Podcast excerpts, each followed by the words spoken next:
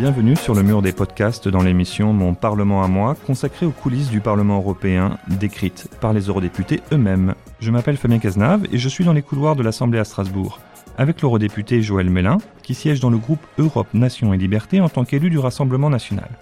Je lui ai demandé ce qui l'a surprise lors de son arrivée au Parlement européen. Ce qui est le plus surprenant, c'est l'enchevêtrement d'obligations techniques pour en arriver, in fine, à euh, la production d'un texte de 10 pages. Voilà.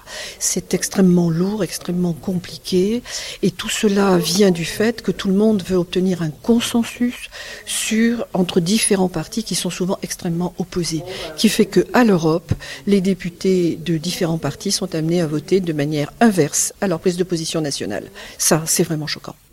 Est-ce que vous avez été euh, surprise par le fait que quand en France vous avez le Rassemblement national avait eu euh, un très bon score, c'était même le premier parti euh, arrivé en tête des des votes, des résultats des votes, et quand vous êtes arrivé au Parlement européen, bah vous avez eu des difficultés à créer un groupe et finalement vous étiez peu nombreux. Est-ce que c'est quelque chose qui vous a surpris?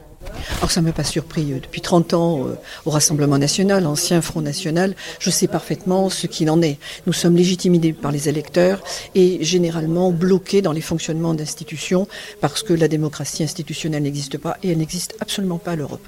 Donc pas surprise et c'est notre bataille depuis toujours. Le fait est c'est que pied à pied nous y arrivons et nous espérons beaucoup d'un très grand groupe pour la prochaine mandature. Est-ce que euh, comment est-ce que vous diriez aux électeurs euh, pourquoi est-ce qu'ils devraient s'intéresser aux activités des eurodéputés? Est-ce que c'est quelque chose euh, d'important et euh, en quoi est-ce qu'ils devraient plus s'intéresser aux activités du Parlement européen? Pour la simple et bonne raison, c'est que selon nous, l'Europe, cette entité de 28 pays, n'est pas une entité qui doit qui va protéger, contrairement à ce qui nous est dit. C'est une entité qui n'est qu'un relais sur un système économique mondial qui est celui de ce qu'on appelle la mondialisation, mais qui est aussi un hyperlibéralisme où l'homme passe toujours après les intérêts financiers.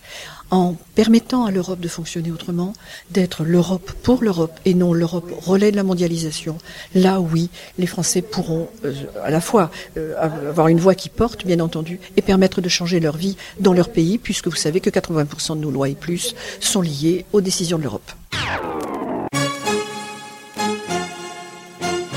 Vous pouvez consulter tous les résultats des élections européennes sur notre page dédiée www.ouest-france.fr/élections/européennes. Retrouvez les autres épisodes de notre série Mon Parlement à moi avec les eurodéputés sur le mur des podcasts de Ouest France.